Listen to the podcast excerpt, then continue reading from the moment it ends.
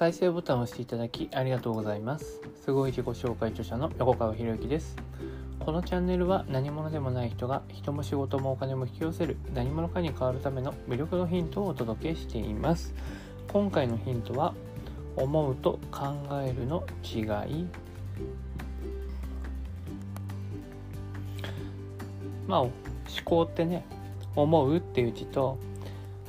考えるっていう字でね両方できてるんですけれどもじゃあ思うと考えるの違いって何なんですか？っていうね。話で。まあこれは僕一回 YouTube にアップしたんですけどね、まあ、僕の定義は思うっていうのはこう自然に発生してくるもの。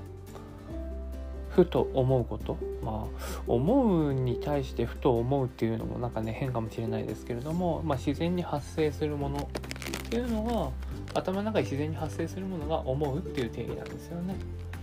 まあ心をね使ってますから心っていう文字を使ってるから心の部分にアプローチするのが思うですかね。例えば面白いと思うとかね母のことを思うとかね故郷のことを思うみたいなね感情や感覚を働かせた心の活動の時に思うって使われるんですよね。だふとふとした時に出てくるものが僕の定義では思う。ではじゃあ考えるって何かっていうと考えるっていうのはそのふと思ったものを掘り下げていくっていうのも考えるだし目的を達成するための思考を明確化するっていうのが僕の中での考えるなんですよね。だから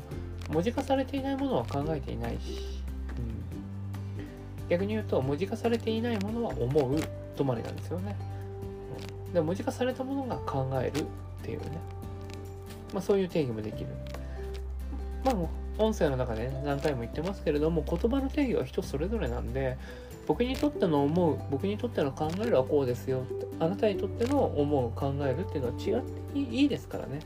何もなんか共通にしなければいけないっていうわけではなくてね組織の中で本当に言葉の定義を整えるんであればもうこれはみんなで整えていくしかないんですよねっていうかみんなで整えなきゃいけないみんなでねでその際に、まあ、みんなで整えるってどういうことをやるかっていうとまあ、出していってで採決取って多数決ですよね。やっぱり最終的にはね。まあ、やっぱ多数決なんですよ。民主主義だからね。というふうに言葉の定義を一つ一つ組織の中で決めていくんですよね。本当はね。コミュニケーションってコミュニケーションの最初のコミュニケーションの基本言葉を使うわけじゃないですか。言葉を使うからその言葉の定義っていうのがお互いに共通して整っていなかったら自分の思ってることも相手のね伝えたいことも両方伝わってないんですよね実はね。でそこを結構多くの人は無視しちゃって自分の使っている言葉の定義が当然相手も使ってるだろうっていうね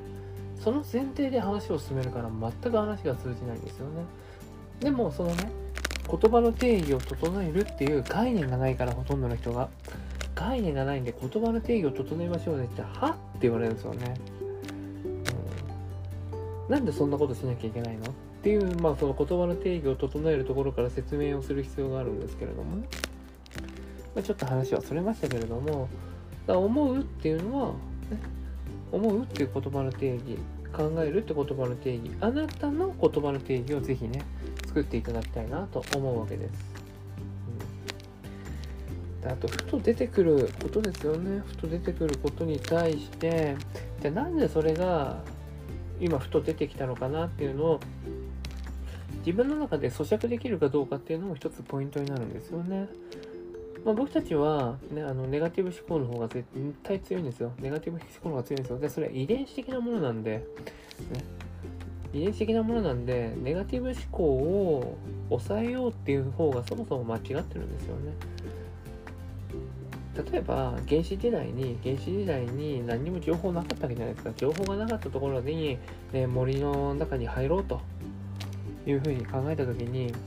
森の中に何がいるかわからない状態で行ける人っておそらくは生き残ってないんですよね。生き残ってないですよね。だって森の中に何がいるかわかんない状態で飛び込んでいくってことは虎がいるかもしれなかったじゃないですか。で森の中に飛び込まなかった人はああそこは虎がいるから行っちゃいけないんだって言って生き延びるわけですよね。僕たちの僕たちは基本ね子孫を残すっていうのが強いわけですよ。で子孫を残すためにねネガティブ思考っていうのを僕たちは持ってるわけですよね。だからそれを否定するっていうのはそもそもねそもそもに、まあの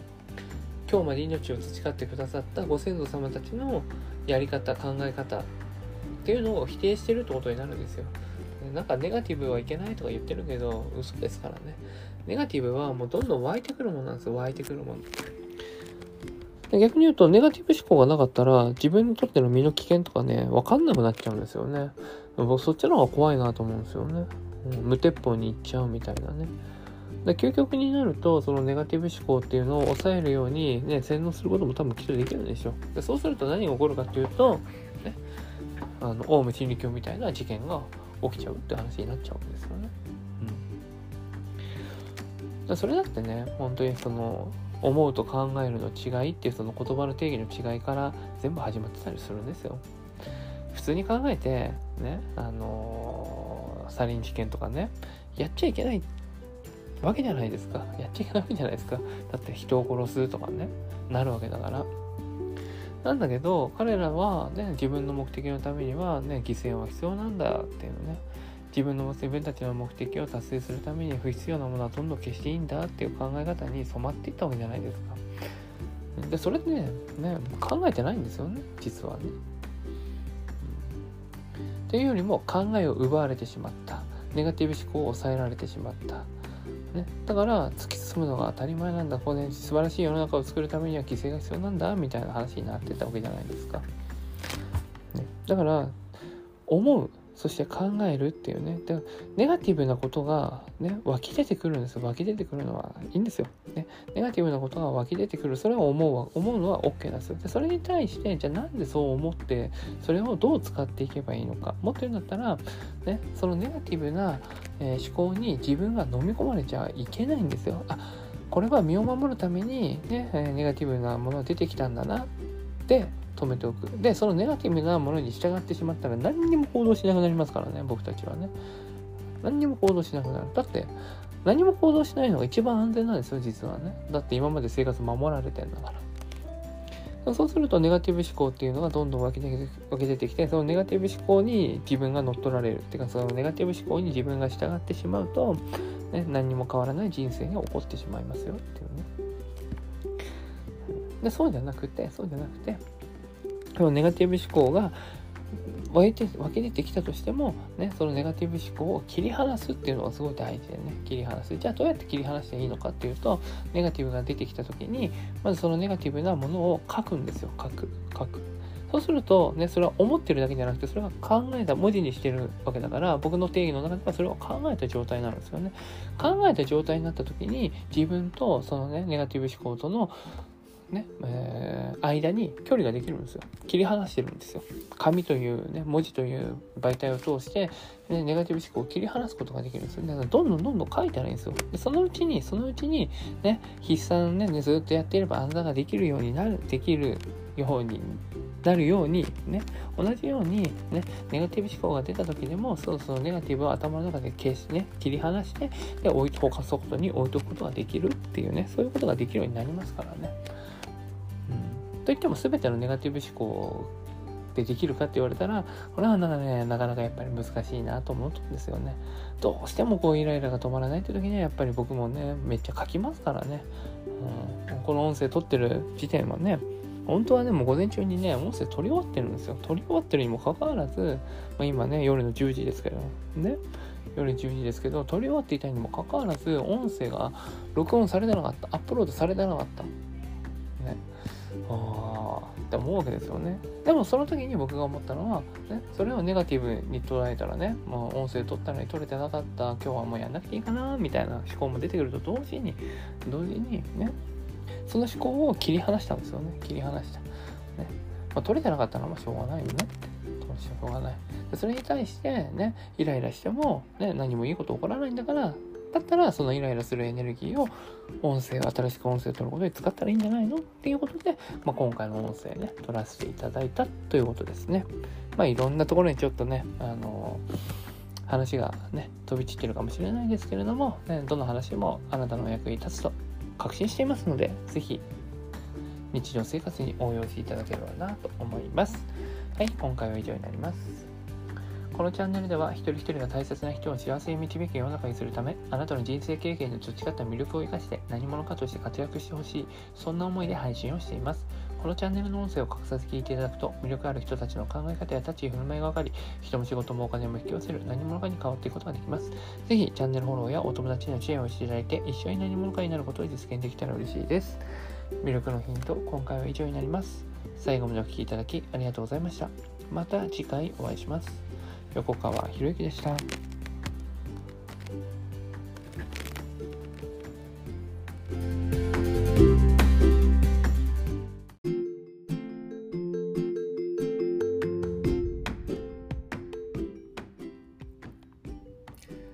再生ボタンを押していただきありがとうございます。すごい自己紹介著者の横川博之です。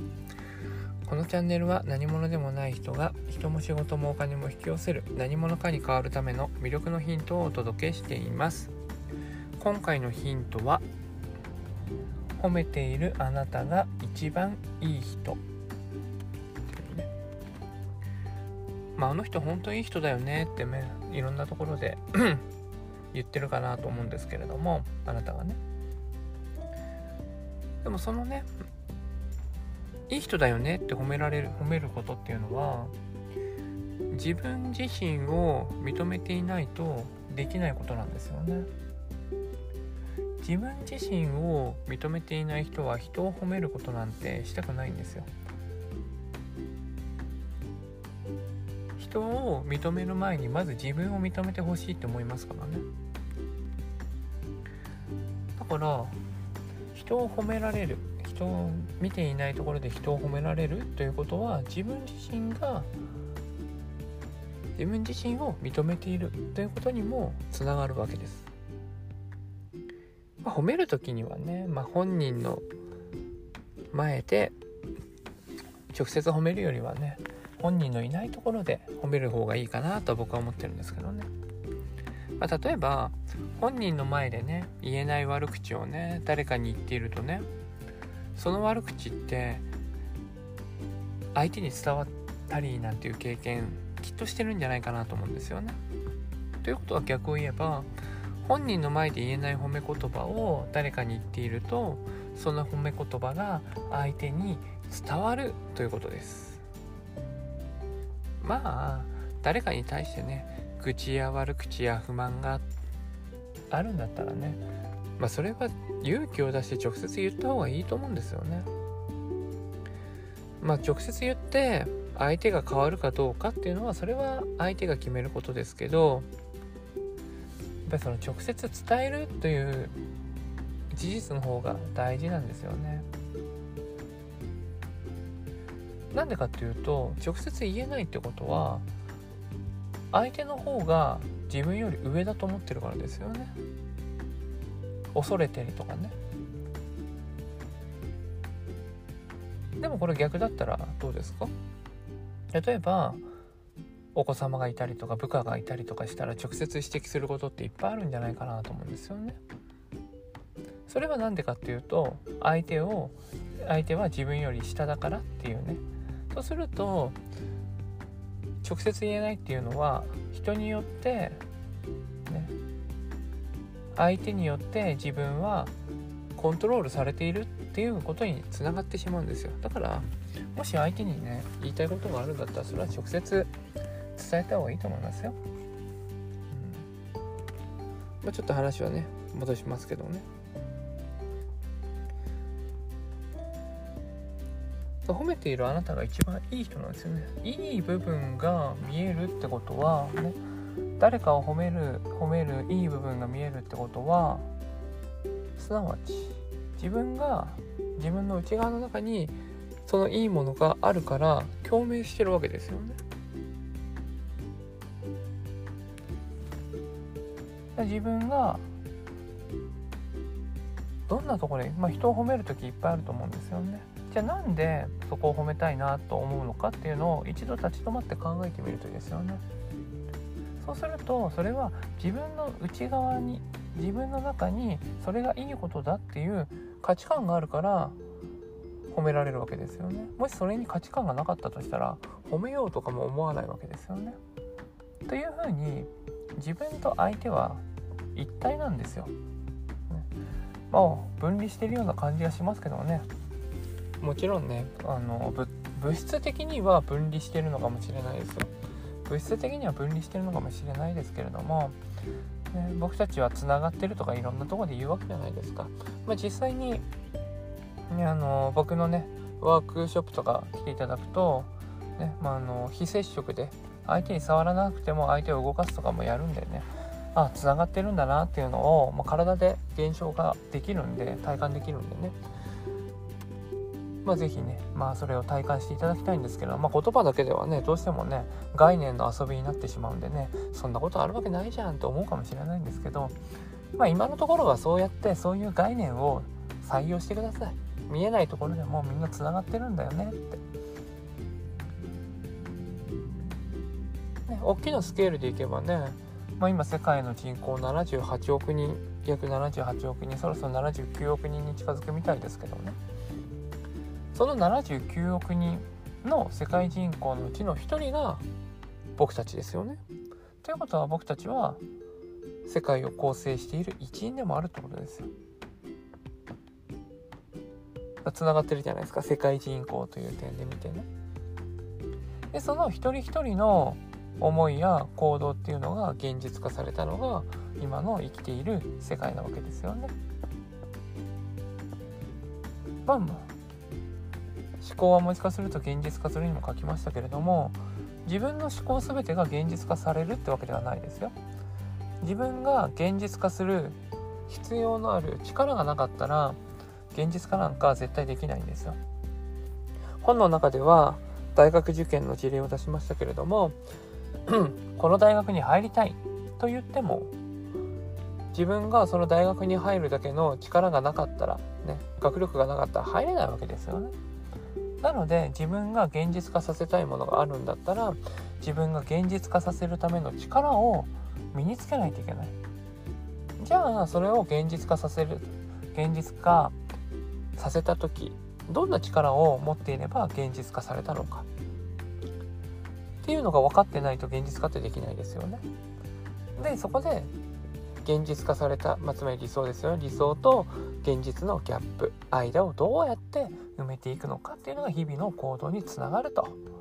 いうところにつながるね。なるわけです。とちょっとまたね話はそれたんですけれども、ね、褒めているあなたが一番いい人ですからね。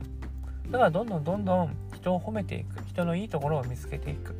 人のいいところをたくさん見つけられれば見つけられるほどそれは自分に返ってきて自分が一番いい人になれる。っていうね。まあもちろん昨日言った通り言葉には意味はないですからね。言葉には意味はないですからその褒めることに対してその褒めるのもね本当に相手を喜ばせるために褒めるのか、ね、自分が褒め返されたいと思ってるから褒めるのかちょっと全然違ってくるわけですよね。でどんな意識でどんな気持ちを込めてその褒め言葉を相手に伝えるのか。そこが相手に伝わっていくところになりますからね。まあ、この音声聞きましたら是非ですね、えー、身近な人の名前を挙げていただいて、ねまあ、3人ぐらいでもいいですよ。3人ぐらい挙げていただいてその人のいいと褒めたいところ褒められるところ褒めようと思うところを是非書き出してみてください。それを書き出してみるとあ自分にはそのね自分もそういう要素を持ってるんだなっていうことに気づけると思いますよ。はい、ということで今回は以上になります。このチャンネルでは一人一人が大切な人を幸せに導く世の中にするため